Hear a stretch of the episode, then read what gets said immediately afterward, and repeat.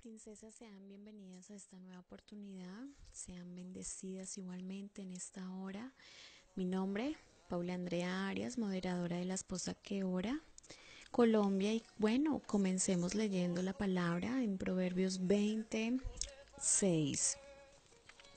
Dice la palabra, muchos hombres proclaman cada uno su propia bondad, pero el hombre de verdad, ¿quién lo hallará? Es aquí en donde nosotras tenemos que ponernos a pensar en que un hombre con el temor al Señor no va a fallar.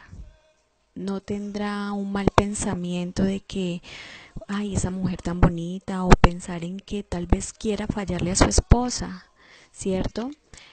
No tanto porque no lo vean, sino porque entenderá que vaya donde vaya y haga lo que haga, sus, los ojos del Señor estarán puestos sobre él.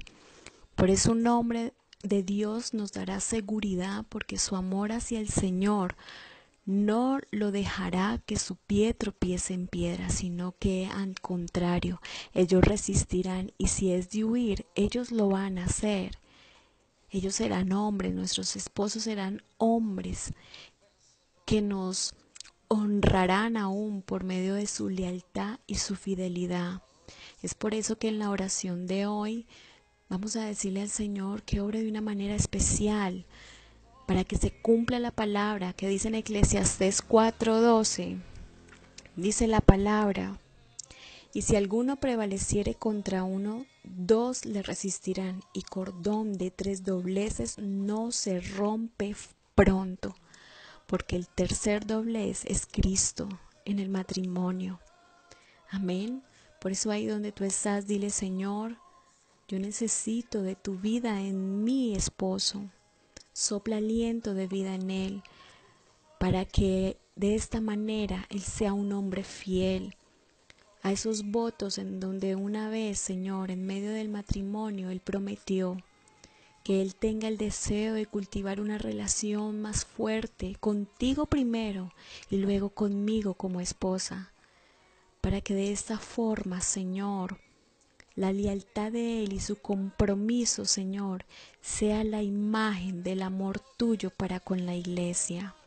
Ahí donde estás le vas a decir gracias porque hecho estás, Señor, porque para ti no hay imposibles. Por eso te amamos, te adoramos y te agradecemos en el nombre de Cristo Jesús, Señor. Amén, amén y amén. Princesas, recuerden que será el Señor quien ore en ellos, no obra de hombre, sino obra del Todopoderoso en la vida de cada uno de ellos. Les bendigo en esta hora y nos estaremos viendo en una próxima oportunidad para el día 6. Amén. Bendiciones. Les habla Paula Andrea Arias, moderadora de la esposa que ora Colombia.